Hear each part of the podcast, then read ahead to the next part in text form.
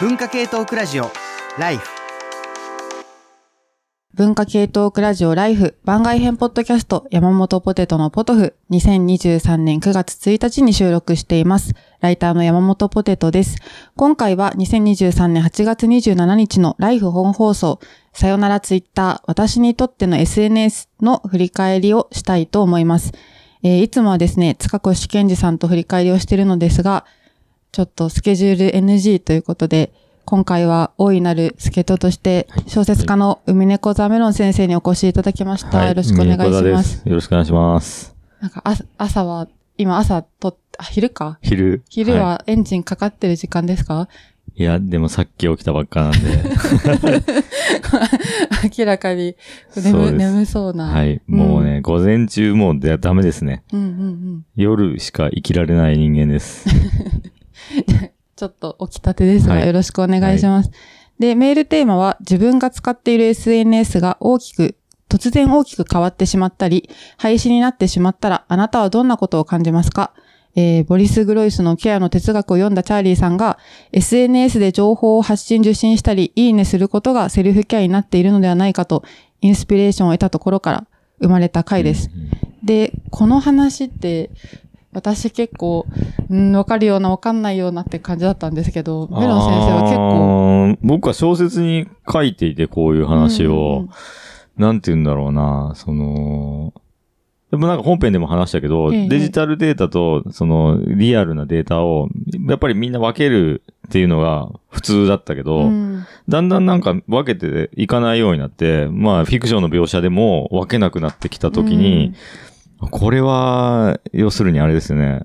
もうデジタルの世界に入って戦ってたら、うって傷ついたら、うん。体も傷つくみたいな、そういうものに近くて、なんかそれが現実的にもう身体レベルでみんなが感じてるとしたら、割ともうなんかね、そういうのも現実でいいんじゃないかっていうのはずっと思ってて、そのデータの方、むしろ逆に、例えばじゃあさ、その、全然外に出ない子がネットで活動してたら、はい。ネットログの方が生きた記記録としては多いはずなんですよ。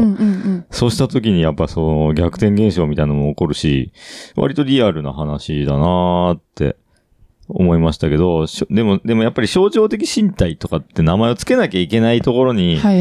まだなんかハードルあるじゃないですか。うんはってなるじゃないですか。そう、自分に関するデータを象徴的身体って呼んでて、で、そうですね。まあ象徴的身体もケアの対象なんじゃないかみたいな話が、そうそう。難しいよね。そう言われると。言われるとね。うん。でもなんか生活、生活って言った時うんに、うん。もうみんながなんか似たような生活してて、ライフログとかやってて、なんかみんなが同じようにそれも含めて生活だって思うと、多分その象徴的身体とか言わなくても、え、生活の中に今含まれてたよね、みたいなうんうん感じで自然になっていくような気がしてますね。うん。うん。私は結構、やっぱ、ネットから離れて、SNS から離れて、森へ閉じこもった方がセルフケアなのではみたいに。いや、でも俺も今ね、結局はそう思ってますよ。そう思っちゃいがちだから、なんかこうデジタル、デトックス。そうそうそうそう。やっぱうんそっち方面に、やっぱ、うんあでも流れとしてもそっち方面に割と行ってるような感じも、私はなんかな大きな流れとして感じてるんですけど、でも今回は割と、ちょっと逆、逆というのが合ってるのか、適当なのかわかんないですけど、なんかそれが面白いなっていうか、うーん。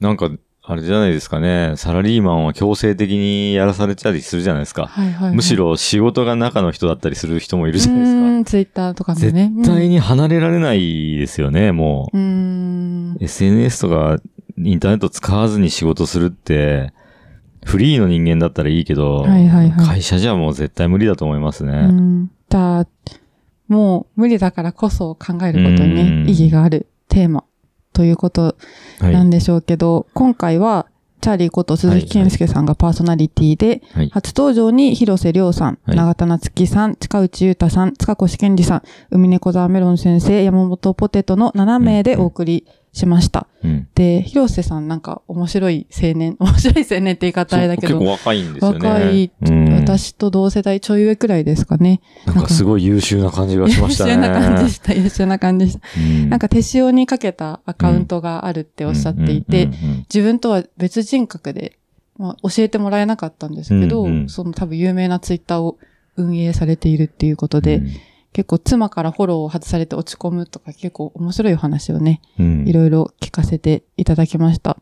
で、あと長田松木先生がやっぱり言いたいことがすごく 生、めっちゃにちゃんとかいろいろ好きなんだなって思いましたね。そうそうそうそう。で、なんかごファボ、昔のツイッターはごファボついたら 事件だったみたいなことを言ったとき、メロン先生が、おばあちゃんが戦争の話してるみたいっておっしゃってて。ファボ、そうか、そうか、ファボうん、そうなったか。そうそうそう、ファボの話とか懐かしかったですようね。んあと、近内さんとチャーリーさんが音楽の趣味が一緒だったみたいで、すごい二人だけで共したね感、共感し合ってました確よね。かに。うんああいうなんかすごいいい回だったとうん思います。うんというわけで、えっと、ベストメールが、はい。通常ははい。一つなんですけど、三通今回3通で、多い。で、まあ、ちょっとここではい。発表したいと思います。はいえーまず、1通目、綿谷エリナさん、はいおめでとうございあます。りがとうございます。ちょっと、なんて言うんですか？はい。かいつまんで読むことってなんて言うんですか？取捨選択？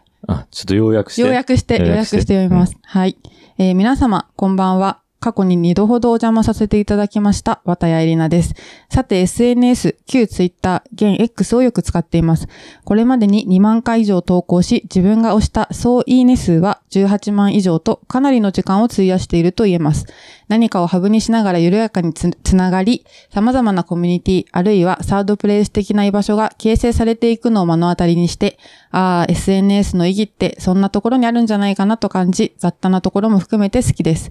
そんな X に来月でサービス終了しますと告げられたとしたら、自称いいねの女王を名乗れなくなる寂しさや煩わしさこそ覚えても、私が悪いわけでもなければ、どうこうできることでもないし、と早い段階で切り替えて次を探すと思います。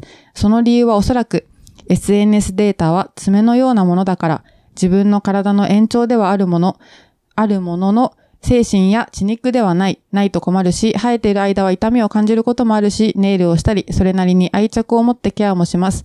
でも一度切ってしまった爪はただのタンパク質です。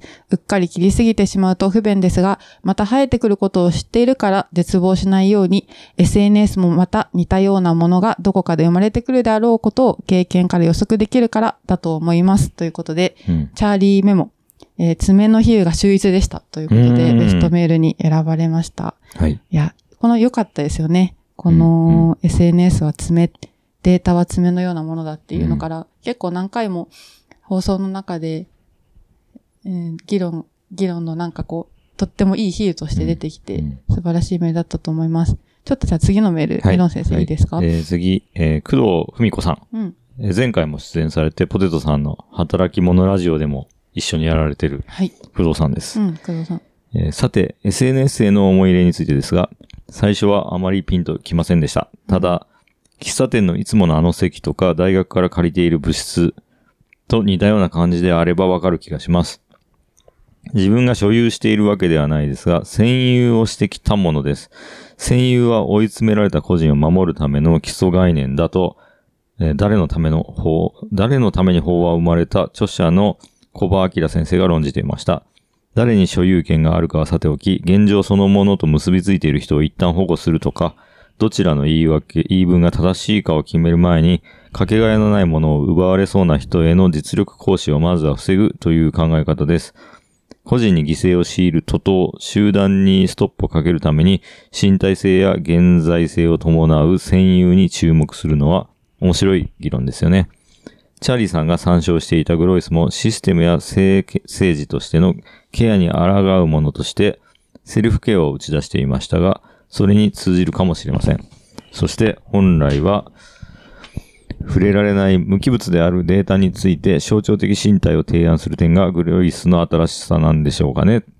ということですけど、うんうんはい。チャーリーメモ、占有の説明が非常に有用でした。確かに。確かに。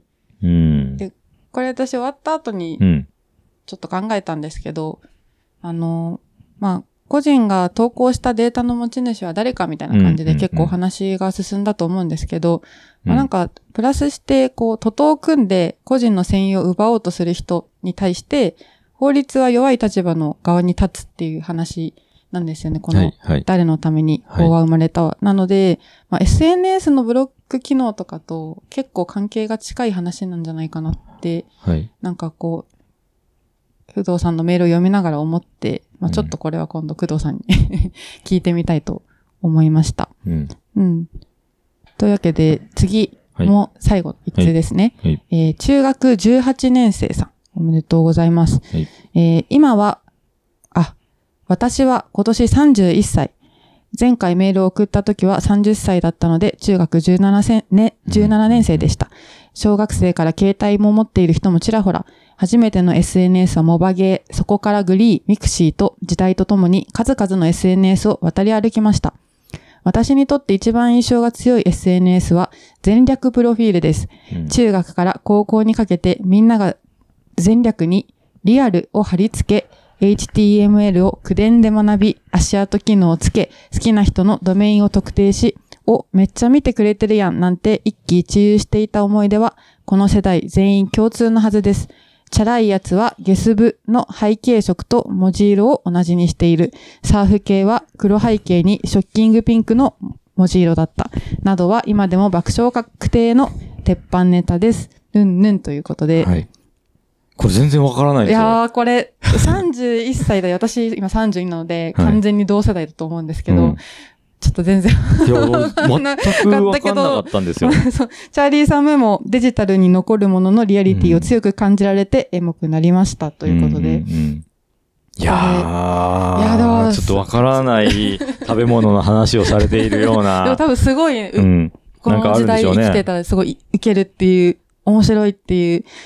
いやでも、そうなんですよね。全略プロフィールっていうのは、全くわかんないです、カメラの先生。全くわかんない。うん。私も全くわかんなくて、うん、一体誰がやっていたのか、なんか、クラスでハブられてたのかなとか、ちょっと心配になっちゃいました ね。わからな、わからなすぎるから。ような気もするけどな。そうそうそう。うん、思い出せないな、うん、でもきっとこう、ラジオの向こう側では、あったって、すごいもだえてる人がいるかもしれません。ということで、おめでとうございます。あと、ちょっと前回は、結構話の流れ的にご紹介できなかったメールがいくつかあったので、うんまあ、それもちょっと紹介していきたいと思います。えー、ラジオネーム、吉風さん。2ヶ月に一度の放送を楽しみにしています。91年生まれとして、X は私が高校生、大学生くらいから流行しだした感じです。高校まではどちらかというと mixiがまだ全盛期で良くも悪くも黒歴史が流行の入れ替わりで分断されたような気がします。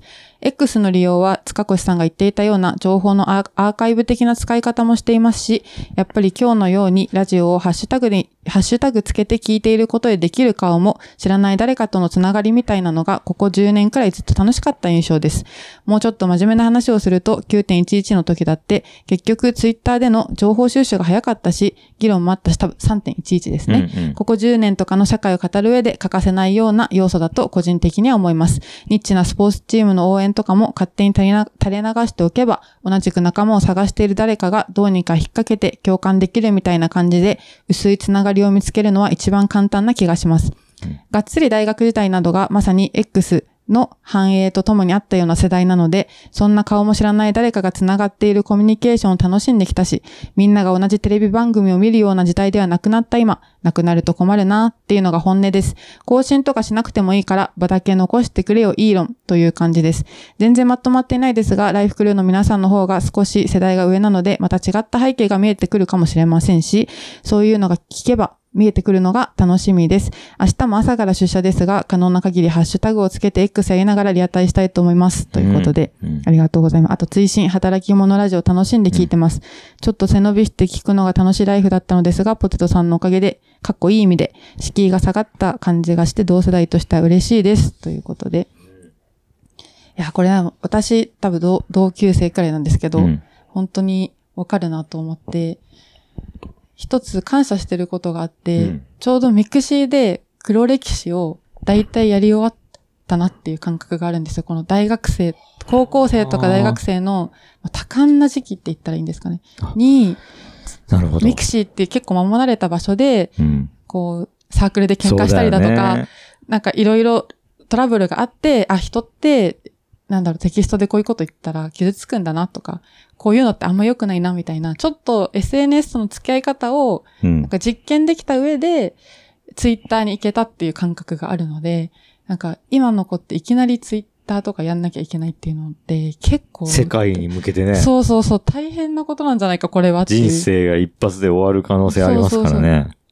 いや、怖いですよ。そうそうそうそう。そして、私より上の世代の方に対しても、うん。やっぱり、ちょっと練習してきてないのかなとかなんか偉そうですけど、思そう。時とかがあって、こんなこと言ったら揉めるに決まってんじゃんみたいなのを思っていた時期もありましたけど、いやー、でもね、今までなかった場所だから、そこでの作法ってうん、うん。わからない、うん経験しないと思う。難しいよね。すその、SNS 仕草をねそう、そうそう。誰も教えてくれないから、うん。社員研修とかで教えんのかな？でもまあ、通り一遍のことしか教われないですからうね。ん。やっぱこういうこと言ったり、うん。なんか抽象的に匂わせたこととか言ったら、うん。その人のことじゃないのに傷つく人が出てくるとか、うんなんかこう、トライアンドエラーの中から学べたのは貴重なことだったなって思いますう。ね。うんん。あと、ポテトさんのおかげで敷居が下がった感じがしてって、すごいおっしゃってくださってありがたいんですけど、うん。まあ多分そんなことなくて、普通に年を重ねていって、なんか知ってることも増えて聞きやすくなったのではっていうう。ん。あ、この人自身がね。うんうん、めちゃくちゃ思いましたね、この吉和さん。ううんん。ということで、ありがとうございますありがとうござ。います。あと。もう一つ、はい。えー小島雄一、はい元ライフ女子はいからの、はいえーメールが来てます、はいえー自分が最も使っている SNS はツイッターです。最近は投稿も減りましたが、これまでに9.7万のツイートを投稿しています。すごい。私はツイッターで大きく人生が変わりました。ライフでもおなじみの津田大介さんとツイッターで出会い、彼の下で6年間働きました。その仕事を辞める原因となったのもやはりツイッターです。仕事のを辞めたのは慢性化した腱鞘炎の治療のためです。その腱鞘炎の原因は、ツイッターで行った原発事故に関する会見のテキスト実況でした。へえツイッターは昨年10月のイーロン・マスク氏による売買以降、あ、買収以降大きく変わりました。サービス名は X に変わり、ツイッターバードという鳥の形をしたロゴも X の文字になりました。ツイッターは名前やアイコンだけでなく、仕様も大きく変わっていきます。今まで無料で使えていた機能が月額課金をしなければ使えなくなりました。最近はツイッター、カッコ X を開くと、広告収益配分を受け取れる可能性がありますと表示されるようにもなりました。月額課金して一定の条件条件を満たすと、広告の表示回数に応じて収益配分を受け取れるとのことです。これを読んで、お金をあげるから先にお金を払ってくださいなんて、なんだか還付金詐欺のようだなと感じました。うん。うんぬんということで。えー民間企業のサービスですから、利益を上げるための仕様変更は仕方ない面もあります。しかし、ツイッター、カッコ X のモデレーションの方針には同意できません。えーマスク氏による買収、買収後、ツイッターは凍結されていた右派アカウントを復活させ、広告収益を分配しました。また、表現の自由を理由にヘイトスピーチ投稿を放置しています。ツイッターが大きく変わって感じたのは未練です。例えるなら、昔付き合っていた恋人への感情のようなものでしょうか。かつての恋人は変わってしまいました。今は距離を置いて新しい恋人を探しています。新しい恋人の候補はたくさんいます。スレッズ、マストドン、ブルースカイ。これなん、の、のす、なんですかこれ？え ?T2、スパイル。の、の、ノースノース？知らないこれ。知らないスピル。もう知らないものがいっぱいあるな。ブルースカイはいが第一候補かな。だけど、ブルースカイにいる時もツイッターが気になってしまう。うん実際にツイッターで大きな仕様変更があると、うん。と思う一方で、ん？あ、大きな仕様変更があると、ツイッター以外での SNS でも大きな話題となりますと大きな話題となりますと。うん。もういっそのこと消えてなくなってしまえと思う一方で、うん変わる前の恋人に戻ってほしいとも思う。そんな相反する感情を抱えています。ということで、うん。すごいいっぱい知らない SNS が出てきたけど、思い入れがありますね。いやー、すごい。だって、就職してますもんね。そうですね。これいい、いい、いいメールですね。読めないの残念だったな。確かにでも。もあの頃のツイッターはいろんな出会いがあった気がしします。うん特に津田さんがどこどこなうって言って飲み会を、はいは突発飲み会をしていた気がしまうす。ん。ベロの先生も行ったことありますか？あ、俺ないかな。うん。なんか、でも良かったですね。懐かしくて、それは。ちなみにツイッターで仕事に繋がったなってあります？ある。あるあー、すごい。DM で連絡が来て、でも DM でいきなりメールアドレス公開してるのに DM で来るやつってやばいに決まってるじゃないですか。で、俺、これ絶対やばいな、うんでも、やばいの僕結構好きだから、はいはい。会ってみようと思って会ったら、うんちゃんとした新聞社の人で、未本当だに仕事が続いてますよ。ええー、そういうことってあるんだなって。私も DM で来る人はやばいやつだって偏見がつだってありますよね、偏見が偏。見がありますけど。でももうそんなこととないですよね。うんうんうんううん。ん。いやー、そっか。私は一度もなくて、うん。ツイッター経由での仕事を。そうですか。まあ、知ってる人が DM でってことありますけど、うんうんうんまあ、別になくてもね、ツイッターで出会ってリアルで仲良くなったとかも皆無ですし、うん。だからなんかうまい、うまいんでしょうね。向いてるんでしょうね。いや、でもこういうなんかそんなにないですよ。何回、数回ですよ。うんうん。でもね、ツイッター世代、世代もあるじゃないですか。僕、バンドやってるファさんとか、めっちゃあると思いますよ。ファさんってあの、PHA のファさん PHA のファさんですけど、ニートの王様みたいな人ですけど、うんうんうんギークハウスっていうね、はいはい。あのーハッカー用のシェアハウスみたいなのを作った人ですけど、やっぱそういう文化とはすごく親和性高いから、だからそういう人たちと、なんか一般の人たちは、ちょっとなんかその、データ量が違う気がしますね。ああ、そうかも。敷居も違うし、うんもうバンバン DM やり取りしてたりするんだろうしね。違いますよね。テキストでやり取りすることがやっぱ苦じゃないのかな。うんうん。あと、あれですよ、俺、なん、なんですかね、作詞の仕事やってるじゃないですか。ええまあやってるんですけど、そうするとですね、業界がまあ出版と違うんですよ。うん音楽業界とかなんだけど、なんかびっくりしたのが、メール使わない誰も。ああ。あの、LINE でって LINE で？LINE で全員やり取りしてる。はあはメールなんか見てられないって。うーん。だからメールで言っても全然返信ない。LINE、結局 LINE でつつながってる人間としかやんないから、なんかもう LINE じゃないと全然やり取りできないでうす。ーん。じゃあ結構そこの中に入るのが大変ですね。そうですね。んそう思うと。そっか。うんもうそういう感じになってきてるんですね。だからツイッター業界もあるんじゃないですか。ツイッターしか使わないみたいなちょっと私がはぶ、はぶられてるそうですよ あのーあるかも、ある可能性結構ありますね。俺、あれ使ったことないんですよ。 Slack。はい。あ、そうなんですか。 Slack、 Slackとかがまさに企業用のそういうのでしょ、うん俺知らないけど。はいはいはいはい。スラックもう全くわかんないですね。で、いつの間にかするってみんな使ってるじゃないですか、スラうん、ック。使ってる。全然わからん。いやそんなのあると思う。ーうん。そう。じゃあ次のもう一つあとはい、54番。と、50ルカホテルさん。はい。えー新卒、新卒の配属で名古屋になった。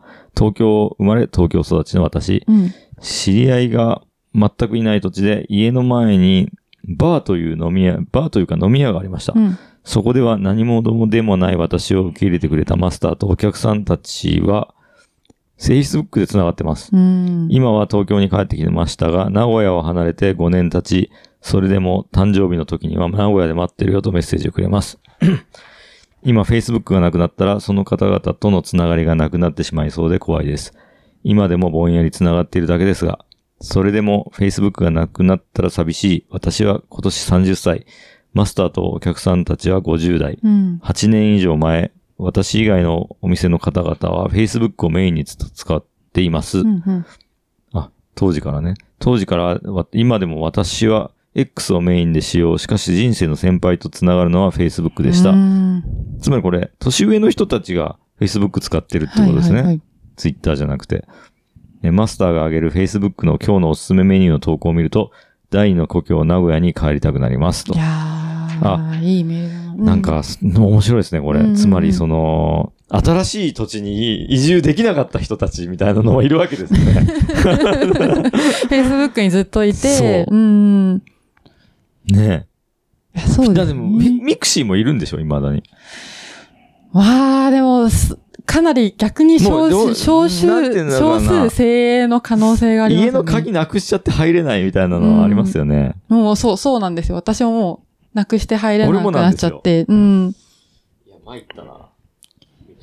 でもちょっと世代差ありますよね。確かに Facebook 私も割とやってますけど、やっぱちょっと年上の方が多かったり、あと、でもだからこそちょっと、なんていうんですかね、あんまり殺伐としてなかったりとか、やっぱして、私は Facebook 結構、あ、でも、俺も Facebook は知り合いとしか繋がってないから、うん Facebook の方が見てるかも、最近。あ、そうなんですか。うん、あの、レスが多いですね。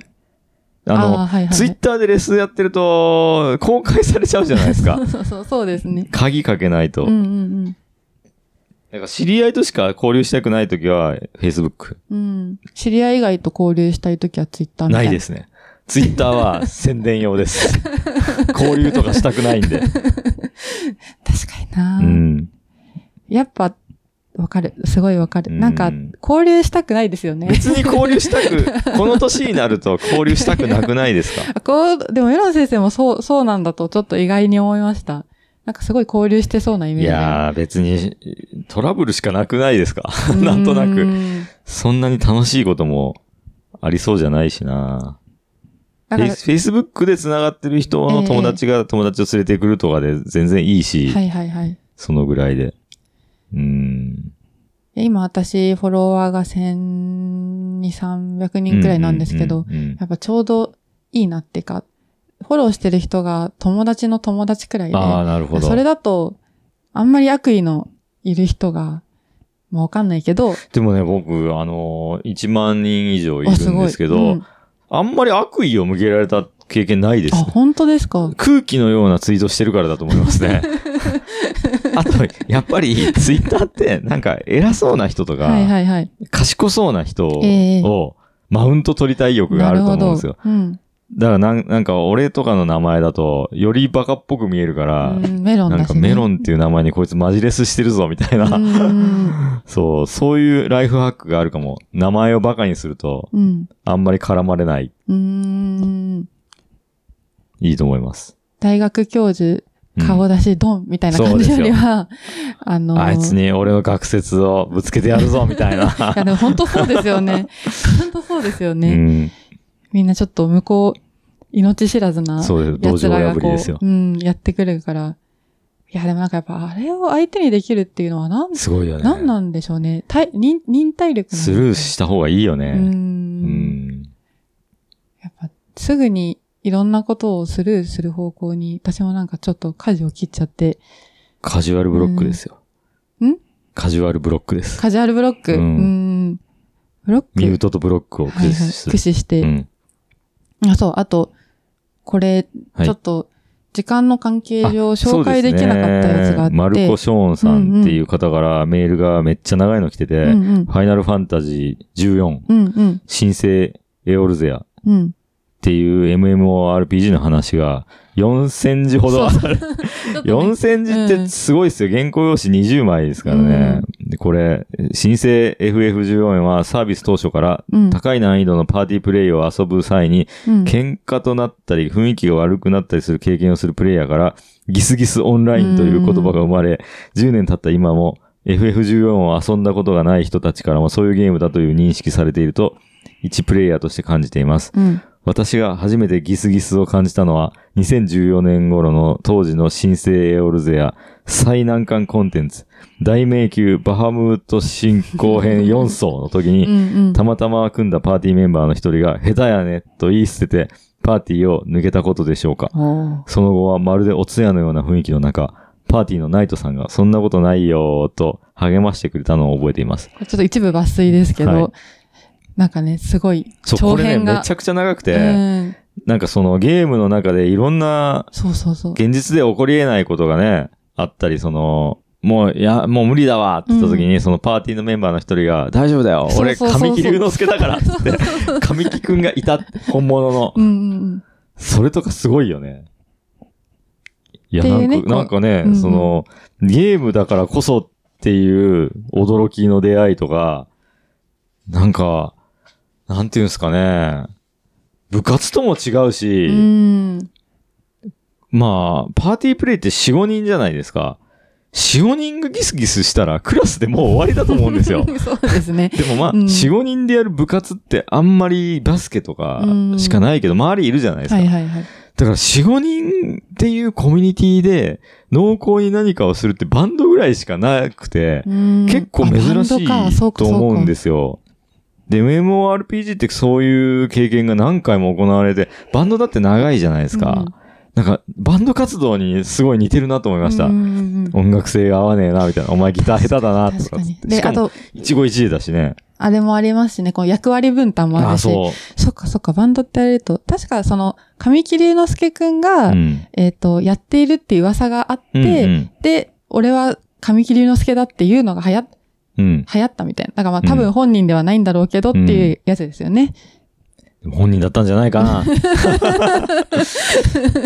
きっと本人だったよ。うん、本人だった可能性もあるけど、いや、いい話でしたね。これなんか、ちょっとノートとかね、ブログとかに書いて、いや、これいい話ですね。うんライフ、ハッシュタグをつけて、ぜひ投稿してほしいなう、んと思います。というわけで、今回は、はい。この辺で、うんえそうね。ー、うんだ。からなんか象徴的身体の話になってくると、やっぱこういうファイナルファンタジーとか、アバターがあるものの方がよりリアルだったんじゃないかなって気がしますね。本本当に身体的なね、こう、キャラがいて、キうんうんャラメイク自分でして、それで戦ってるっていうのは、なんかやっぱり課金もしただろううし、ーん、そうかそうかそうか、お金もかけて、手塩にかけたそう。、お金かけけただろうし、服買ったのと一緒ですよね。うん何万もかけたのを置いていくのか、みたいな。なんか、ある意味ケアみたいなね。自分、でよくあるじゃないですか、その、VTuber とかやってても、女性の体で男性が VTuber やってると、はいはい。魂が引きずられるっていうう。そういう意味でやっぱ繋がってると思いますね。うんうんうんいや、でもなんか、言ってたな、確かに。俺が取材昔した時も、やっぱりその、VR 空間とかのアバターに魂が引きずられるってことがあって。やっぱ暴力的なことをやるとその敷居が下がったり、ん。なんか、その、乱暴な人に弱い体を与えたりすると、ちょっと性格が変わる。振る舞いが変わったり。全然なんかやっぱそれは、データであろうが、はいはい結局やっぱ自分の体もデータだと思うんですよ。ん。ある意味で。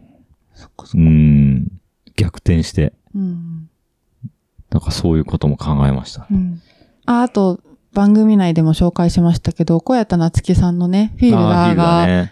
フィルダーがまさにこういう話そうそう、ですよね。こういう話ですよね。でもなんかようやくできないんですよね、あの話って。ちょっと本当にみんな読んでほしいですね、あ本れ。当に説明ができない話で、あらゆる要素があるがゆえにそう一つ取り出してっていうことができないんですよね。うんうんうんうん。いや、変な小説ですよねー。すごい。